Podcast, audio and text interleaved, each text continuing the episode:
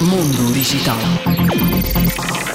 Em 2021, a Google decidiu abandonar os chips da Qualcomm e, desde então, os smartphones Pixel da gigante tecnológica norte-americana têm vindo a ser equipados com chips Tensor da Samsung.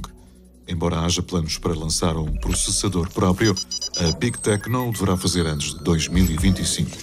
Segundo a informação do Android Authority, a colaboração entre as duas empresas deverá continuar com o lançamento do Pixel 9 em 2024.